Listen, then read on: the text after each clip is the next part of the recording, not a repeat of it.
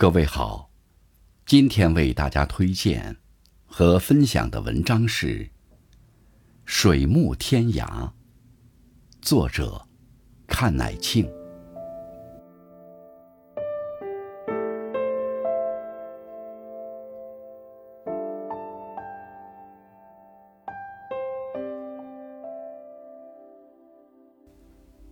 来去无由的鸥鸟，翅羽翻覆。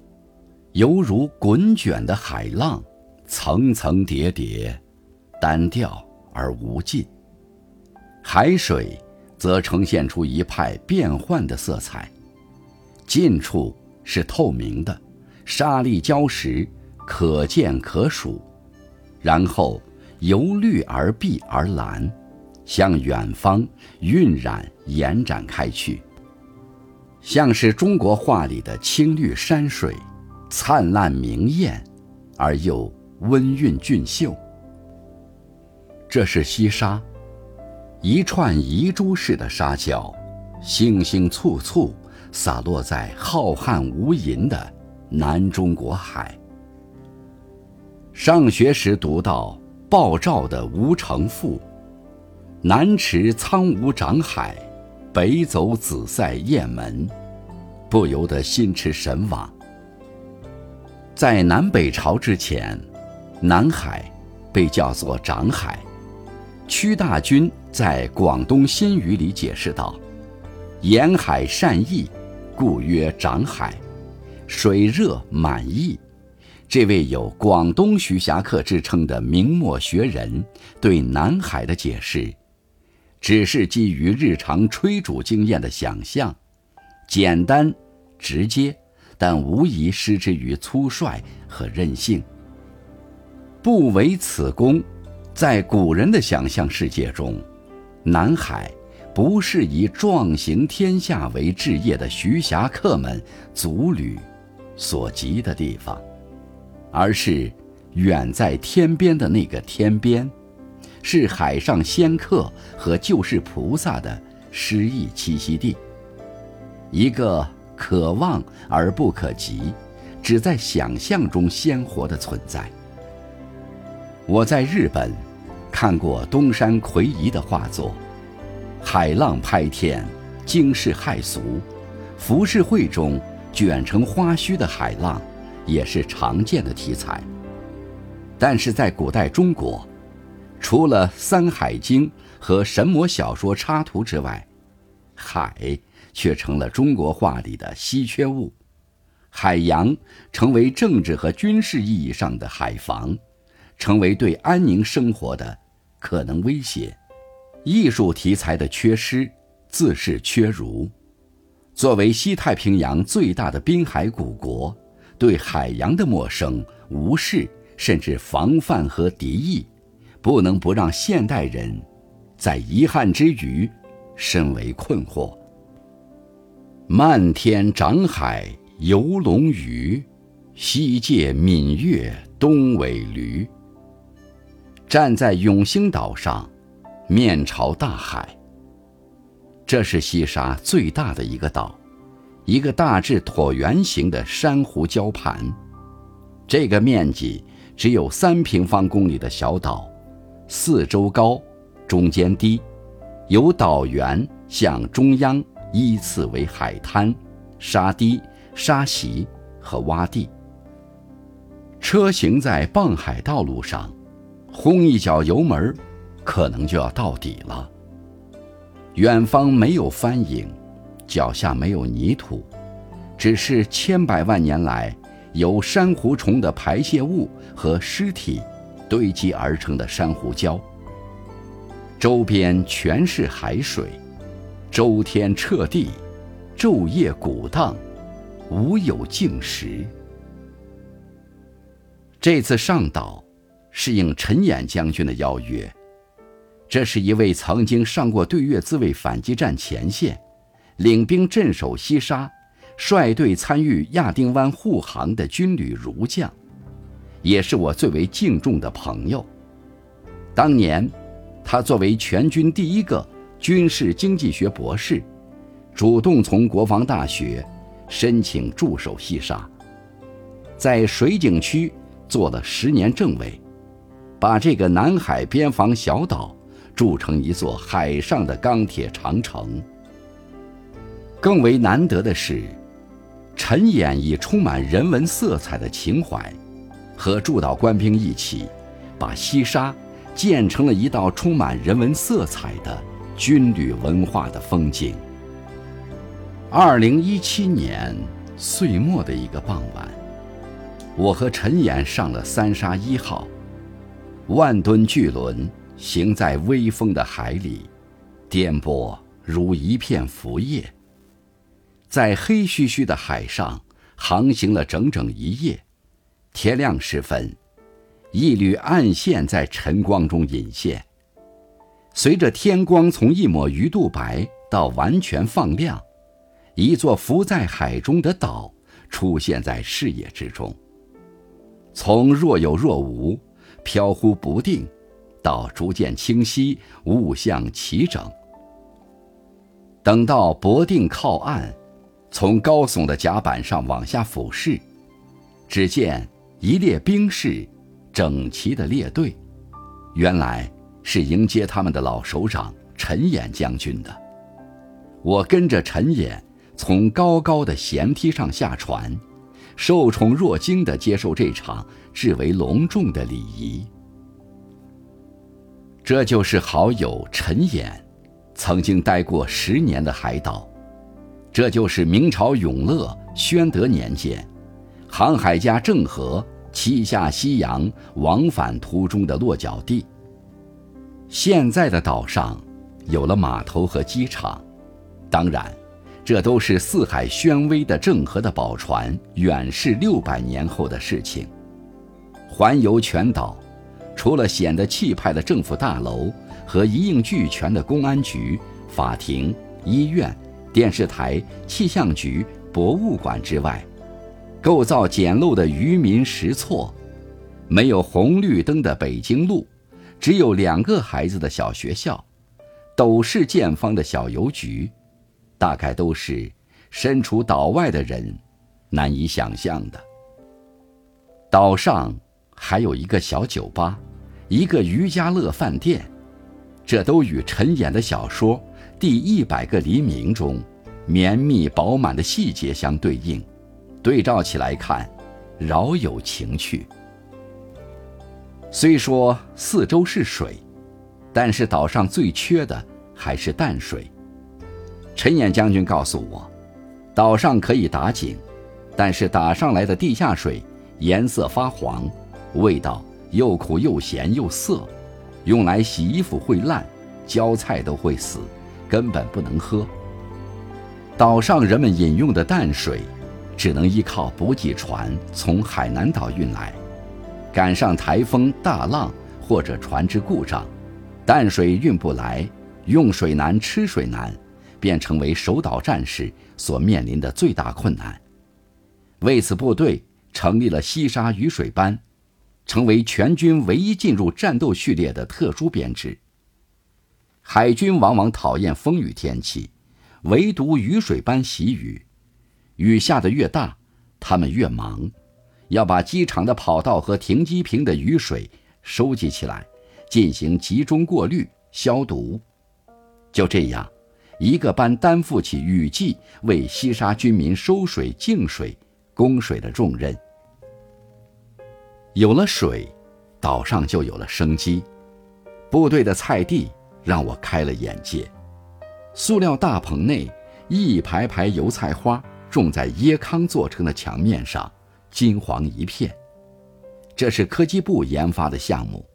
大棚的顶部可以自动开启，下面有蓄水池，还装了电脑控制的喷淋系统。不过，不同的是，油菜的叶子不是青绿的颜色，而是呈现一种芽黄的色彩。据说口感也与一般土地里的蔬菜有差，但是遇到风浪，外传不能进岛，这些蔬菜可就是宝贝了。尽管是冬天，也有烈烈的海风，但是走路也会出汗，黏黏腻腻的在皮肤上，很快结上一层盐霜，在西沙高温、高湿、高盐的环境下，钢筋水泥的物理疲劳都会大大提前。钢铁巨婴拐着九十度的大角，呼啸着起起落落，锐利的声响割破海空，提示着这是海防前哨。机场边上有一辆巡逻车在来往折返，喇叭里不断放出怪声。陈将军说：“这是鸟班，专门负责驱赶海鸟，保障飞机起降时的安全。”最让我惊叹的是将军林，高大的椰树，每一株树都是一尊雕塑，椰树成林，组合成一组迎风抗浪的英雄塑像。更让人惊叹的是林下的土地，这是来自祖国四面八方的土地。是陈演将军让战士们探亲时，从家乡一包包、一袋袋手提肩背过来的。这是真正的五色土：松嫩平原的草甸土，黄土高坡的风沙土，中原的黄壤，华南的红壤，江南的水稻土，西南的紫色土。这些来自祖国各地的热土。被倾倒在汪洋中的这片礁盘上，育成一片葱郁的树林。在战士的眼里，这片不断生长的椰林，承载了故乡的光风霁月，分担了天涯游子的乡愁。我注意到，陈演名下的那株椰树特别高壮，这自是源于战士们的精心护养，也是战士们。对这位可亲的首长，这位人生的领航者，发自内心的敬意。走在岛上，所到之处，战士们都热情地围拢上来。尽管退伍离岛已经好几年了，但陈演还是能一一叫出老兵的名字。他从国防大学博士毕业后，主动下到海岛。他和熟悉岛上的地形和季风一样，了解这里的每一个战士，甚至了解他们的家庭，了解他们的甘苦。陈演兴趣广泛，特长尤多，他让战士们在刻苦锻炼的同时，组织摄影社、文学社，办起了电视台，开展各种文体活动，为这些从天南地北的年轻人系好人生的第一粒扣子。把这个连军犬都会忧郁的海角孤岛，建成官兵同甘共苦的海上乐园。铁打的营盘，流水的冰，在热带烈日的灼烤下，再白的小白脸，也被晒成了红黑油亮的西沙黑。一茬茬年轻人，在这里晒爆皮，褪下了各自的青春鳞片，从这里。走向了祖国的四面八方，但不论走到哪里，他们都带着海岛特有的印记。行走在通往石岛的路上，在老龙头的悬崖上，“祖国万岁”几个鲜红的大字分外醒目。这是一个临近退伍的战士，用绳子把自己吊着，花了整整一周的时间，一笔一画。凿上去的，拙朴的大字，平海临风，一波波浪潮冲撞而来，积成一层层水雾，飞花溅玉的浪花，成为绝佳的动态背景。汽笛鸣响，我们挥别了西沙，天边的晚霞由红转飞，由紫而青。终于暗黑下去。明月高悬，在海面的反射下，天海一色，空明皎洁。舰手劈波斩浪，行驶在南中国海的浪涛里，我却分明听到了另一种风声，那是来自高原的坚硬的风声。随着风声，一片高高的白杨林。在风里招摇，蜡质的叶子碰在一起，哗啦啦作响，像是无数的小手在鼓掌。在我的老家有句话，叫“房前水曲柳，房后鬼拍手”。这鬼拍手，说的就是杨树了。这是新疆克孜勒苏柯尔克孜自治州乌恰县，地处帕米尔高原，处在雄鸡状的中国版图的维语部，是我国最晚送走太阳的地方。全境海拔在一千七百米到六千一百四十六米之间，属高寒山区，风大阳少。紫外线强，自然环境恶劣。世纪之交，我带领一个纪录片摄制组，跟踪拍摄一位在这里扎根一辈子的汉族医生吴登云。上世纪六十年代，吴登云大学毕业后，从江南水乡来到这片高原，白手起家，在戈壁滩上建起了一座医院。为了救人。他主动献血三十多次，计七千多毫升，相当于一个成年人全身血液的总量。科族的孩子在馕坑中被烫伤，他自己动手给自己打了局部麻醉，把自己腿上的皮肤一块块割下来，自己麻醉的劲儿还没完，他又开始为生命垂危的孩子植皮，孩子救活了。柯尔克孜人感念他的再生之恩，称他为“白衣圣人”。我们跟随吴登云去牧场巡诊，说是高原，其实并不平坦，山峰参差连绵，纵横若奔。这里一山有四季，十里不同天。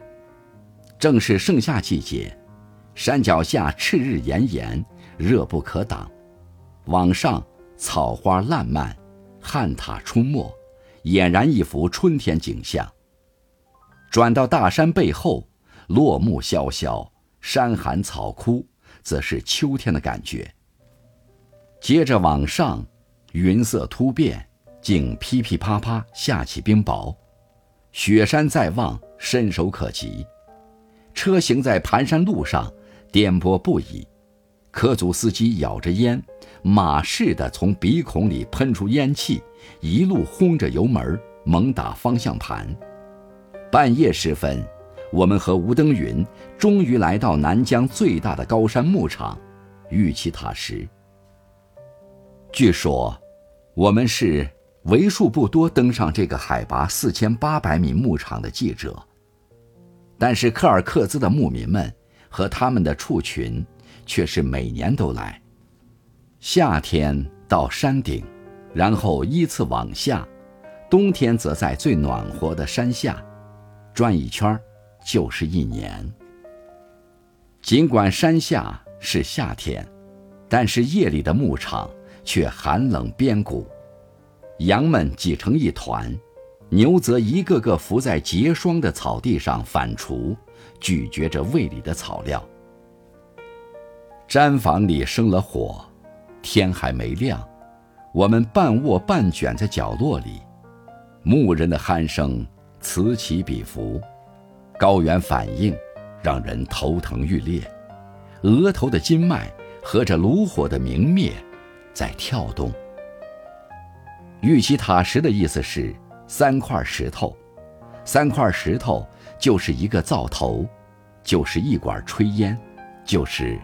一户人家，吴登云走进一顶顶毡房，为他们检查身体、诊病疗伤。乌恰县地广人稀，牧民缺医少药，平时只要有人来求医，不管多远，都背上药箱，跟随来人骑马就走。他每年都要花三四个月的时间，带上干粮和饲料，深入到牧区巡诊和防疫。翻山越岭，风餐露宿，遭遇雪崩、洪水的险情时有发生。有时为了一个病人，往往要走几天的山路。一次，他在山区巡诊，由于极度疲惫，不知不觉在马背上睡着了，结果摔下山沟，全身受伤，连眼睛都青了。正是他和那只小药箱，却给牧民的帐篷带去生命的阳光。四十年下来，全县九个乡的三十多个自然村，都留下了这位马背医生的足迹。他熟悉牧区的几代人，熟悉每一顶毡房，每一户人家，自己也成了牧民生活中的一部分。在擅唱马纳斯的柯尔克孜人中，一首悠扬的歌曲在牧民们中流传。在高原坚硬的风里，辗转传唱。吴登云，你是我们的好朋友。当羊群走上高高的山坡，我们盼望你早早来到我们的毡房，大家一起诉说衷肠。乌恰地震后，县城搬到了一片戈壁滩上，在一片苍褐色的荒漠上。老远可以看到一片绿色，那就是县人民医院。这是吴登云亲自动手，带头用石子镐刨开硬实的冻土，硬是从十二公里之外的雪山上，把一股股高山雪水引到了戈壁滩，灌出了一片绿荫。一年接一年，吴登云在戈壁滩上。建起了一座园林式的医院。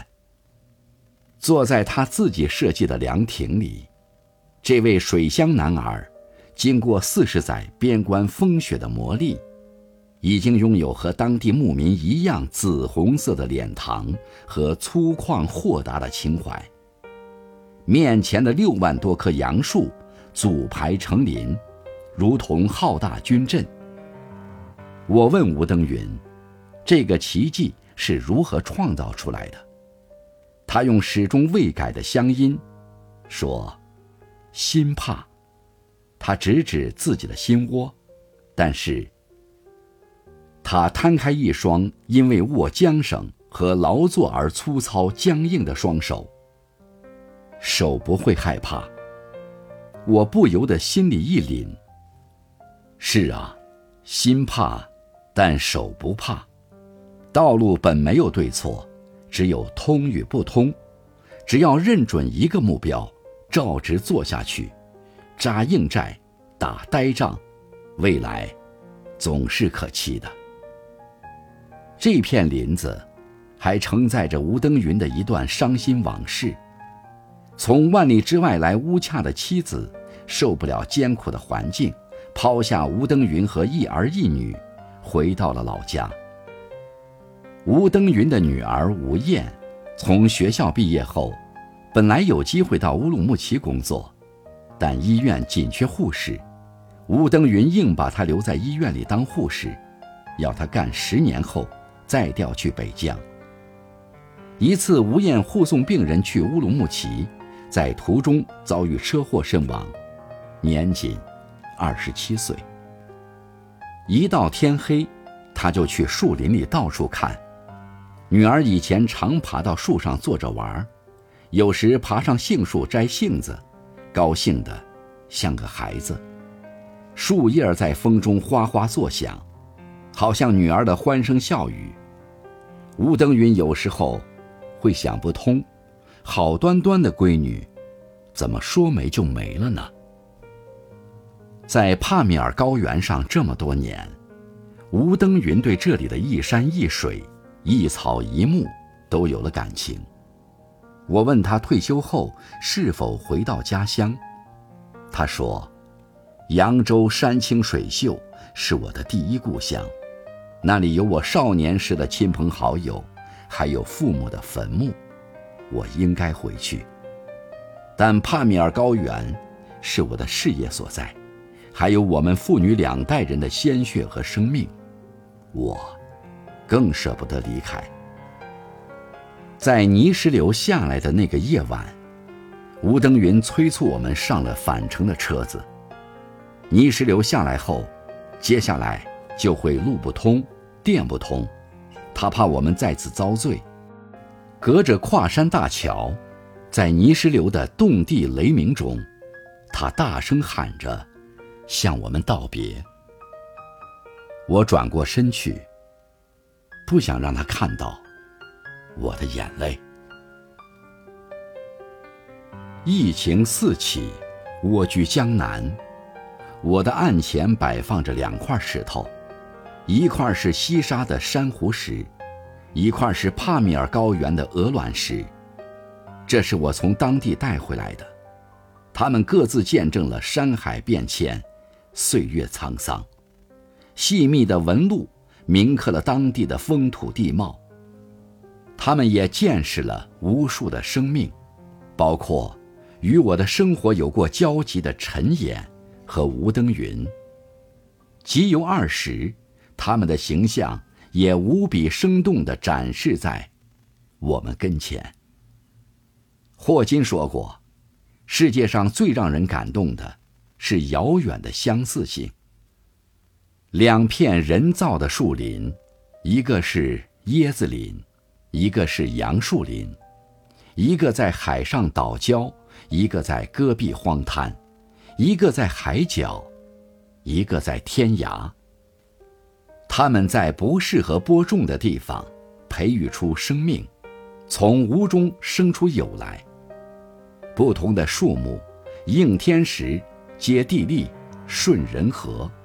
承沐不同的阳光，吐纳不同的空气，吸收不同的水源，源于生命的本能，向下扎根，向上生长，而每一棵树木都有生长的理由，也会长成不同的样子。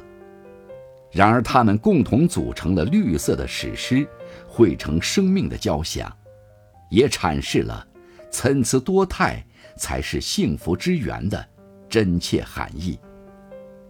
在我的心中，这两个天涯海角的林子，分别对应着两个人。他们和他们培育的林子一样，都在异乡的土地上扎根生长。他们在风雨中进行了自我重塑，在锤炼中完成了灵魂的涅槃。此心安处，即故乡。唯其如此，方能有凌然物上的勇气，冲决万难的信心和直锐豁蒙的智慧。以一部迎王而名士的威廉·格尔丁，在二十世纪六十年代踏访温泉关，在当年的斯巴达三百勇士的死战之地，他写下了这样一段话：在非常久远的历史长河中。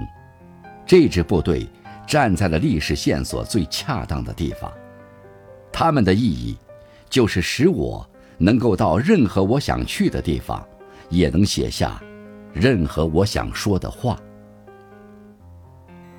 每个人都在有意无意中书写自己的历史，而无数个人的历史，终究会成人类的大历史的一部分，如历史沙数，各自生动。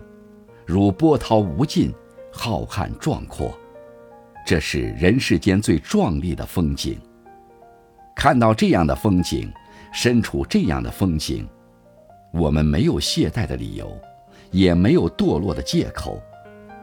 每当碰到困难，遭遇逆境，我的眼前总会浮现出这两片林子，是他们同时给我们以阴凉和温暖，力量。